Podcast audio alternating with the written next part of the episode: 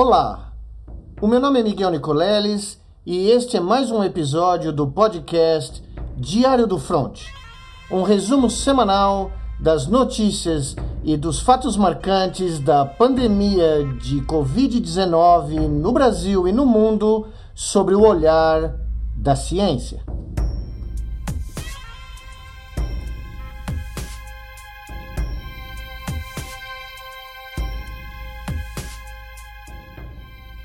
São Paulo, 12 de abril de 2021.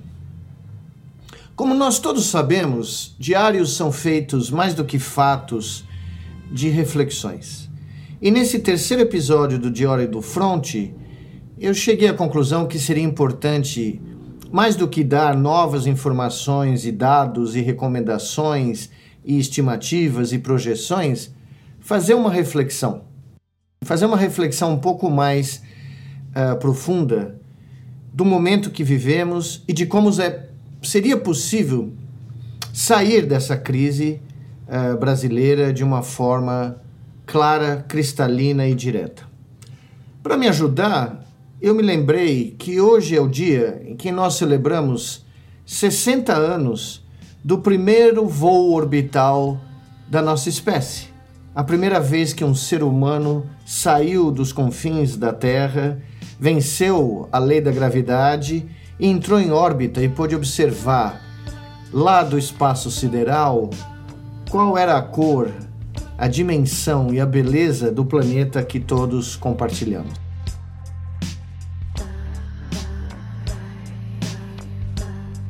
минуты. Чистый корабль «Восток»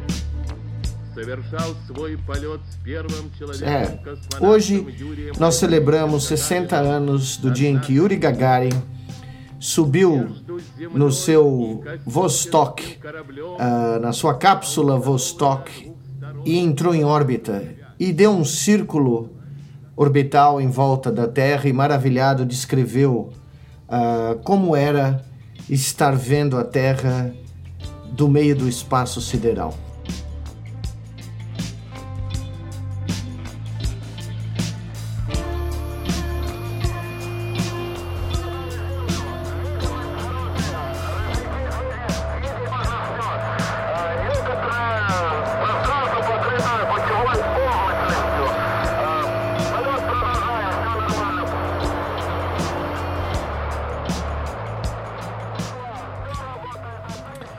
Curiosamente, poucos param para pensar que esse voo realizado, esse voo histórico que vai ser contado por séculos como um dos feitos de grande repercussão épica da humanidade, como as viagens dos portugueses, dos espanhóis no século XV e XVI, como a, a grande conquista uh, dos mongóis por toda a Eurásia, a história dos grandes feitos dos astrônomos islâmicos, dos grandes pensadores de Alexandria, esse feito épico ocorreu apenas 16 anos, quase que precisamente apenas 16 anos depois que a União Soviética havia sido devastada pela Segunda Guerra Mundial com uma perda estimada de 27 milhões de pessoas. Só para vocês terem uma ideia, de agosto de 42 a fevereiro de 43, só na Batalha de Stalingrado, uma das batalhas mais épicas da história da Segunda Guerra Mundial e da história da humanidade, a União Soviética perdeu 478 mil pessoas. E em 16 anos, aquele país uh, estava conseguindo, depois de pôr o primeiro satélite artificial em volta da Terra, o Sputnik, em outubro de 57, colocar um ser humano em órbita da Terra. Lendo a história do programa espacial e das disputas entre os soviéticos e os americanos, uh, eu entendi bem ao longo dos anos, estudando essa história, qual foi a razão que permitiu que os soviéticos chegassem uh, a esse feito histórico.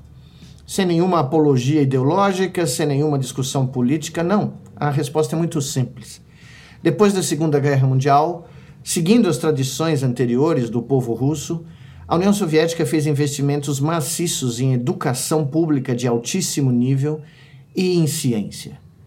Investimentos que permitiram não só a conquista do espaço e de pôr um ser humano em órbita, mas outras transformações profundas na sociedade russa, uh, resultantes desse investimento nacional em ciência. Curiosamente, 60 anos depois, o mundo imerso na maior pandemia em um século tem uma grande porta de saída dessa crise que já vitimou milhões de seres humanos e que no Brasil se aproxima nos próximos meses do mesmo número de vítimas da Batalha de Stalingrado. Em agosto, de agosto a 42 a fevereiro de 43, o Brasil em 14 ou 16 meses de pandemia, pode atingir um número semelhante de perdas humanas, quase meio milhão de vidas. E a saída continua sendo a mesma: a ciência.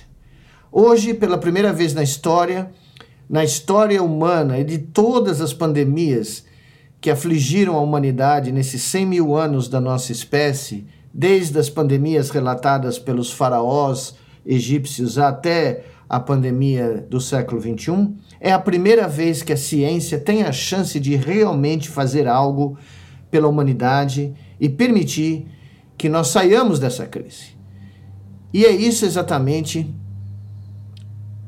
que eu acredito, que eu tenho tentado transmitir, eu e meus colegas brasileiros e em todo o mundo, que nós, cientistas, pela primeira vez vislumbramos como nós e a nossa profissão e a nossa arte pode ajudar o Brasil e o mundo a sair dessa crise.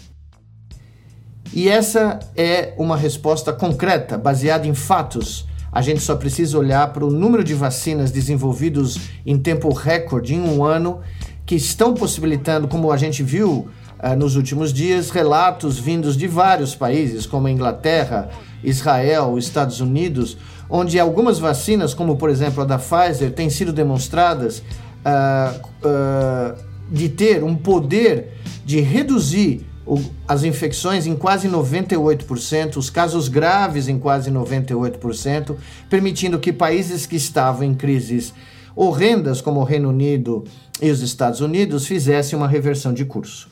Aqui no Brasil, todavia, o mandatário nominável maior do país, essa semana que passou, se referiu a nós, cientistas, como estes cientistas canalhas. Esse canalha, você não tem um remédio para indicar? Cala a boca. Deixa o médico fazer o papel dele, que eu não sou médico, nem você. Então deixa o médico trabalhar. Temos informações de, de municípios, como tive em Chapecó,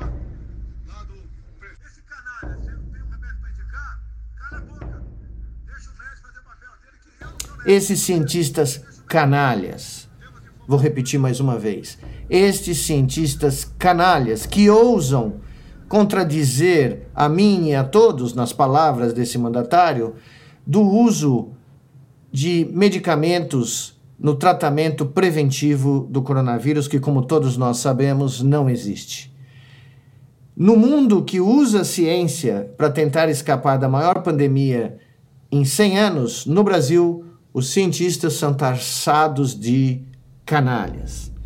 Pois bem, o Supremo Tribunal Federal decidiu a semana passada criar uma uh, ou, ou obrigar os presidentes do Senado a instalar uma CPI para analisar a questão da pandemia. Nesse mesmo momento, a imprensa mundial, europeia, asiática, americana taxa o Brasil como uma grande ameaça mundial e o presidente do Brasil como inimigo público número um da pandemia em todo o mundo. E qual é a nossa saída para um país que enfrenta, um país único no mundo, o Brasil, que enfrenta não só uma pandemia, mas também um pandemônio político sem precedentes na nossa história? Qual é a luz no fim do túnel? A luz que todo brasileiro deveria olhar e se inspirar e buscar apoio, uh, não só entre os seus uh, vizinhos, seus familiares, mas de toda a sociedade brasileira para promover a única luz no fim do túnel que vai nos permitir e que deve permitir que nós saiamos dessa situação. a ciência.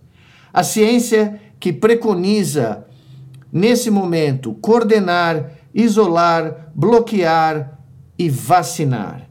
A ciência que permite detectar variantes que podem se transformar em ameaças não só para os brasileiros, mas para todo mundo, mas que ao mesmo tempo desenvolve vacinas que podem sim atacar essas variantes. A ciência que permite que médicos nas UTIs brasileiras salvem vidas, tratem pacientes. Este é o maior momento trágico da história brasileira, porque este esta é a nossa Stalingrado. Essa é a Stalingrado brasileira, que precisa ser vencida para o bem de todos os brasileiros que ainda estão por nascer. Para o bem desse país que não pode mergulhar numa crise sem precedentes, porque toda pandemia fora de controle desencadeia crises econômicas, sociais e, eventualmente, políticas. Para isso, o Brasil precisa agir usando a ciência. O Brasil precisa agir usando todos os seus recursos humanos científicos para permitir que nós deixemos de ser uma nação párea e saiamos dessa crise novamente com orgulho da sociedade brasileira, dos cientistas, dos médicos brasileiros que vão nos permitir retornar a algum tipo de vida normal depois dessa crise infernal. Eu acredito na ciência. Eu acredito nos cientistas brasileiros e eu acredito que, da mesma forma que a União Soviética venceu Stalingrado e conseguiu 16 anos depois pôr um homem em órbita da Terra, o Brasil vai sim conseguir vencer essa batalha, essa batalha histórica e épica. Mas para isso, todos nós temos que dar um basta. Todos nós temos que olhar na luz do fim do túnel chamada ciência, abraçá-la invigorá-la, promovê-la e dizer com claro e bom som aos governantes que ainda se recusam a aceitá-la que a ciência sim vai vencer a Stalingrado brasileira.